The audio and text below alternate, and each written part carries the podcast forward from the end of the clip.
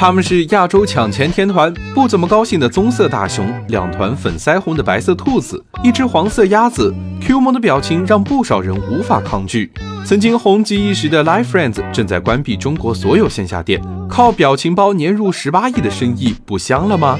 商界生意经，赚钱随身听。布朗熊、沙利鸡、可妮兔以前有多火？官方一套表情包约十块，一年收入能有十八亿元。二零一五至二零二零年，Life Friends 在国内开了数十家线下店，一边展示商品，一边吸引顾客打卡。火爆的时候，一天客流就能超过十万，甚至一度需要限流分批入场。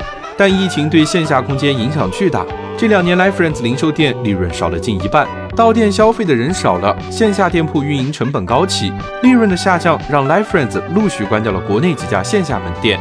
可与线下受阻不同的是，Life Friends 的 IP 授权却异常红火，一年有超过三千三百多起的授权业务，每年还以百分之二十的速度增长。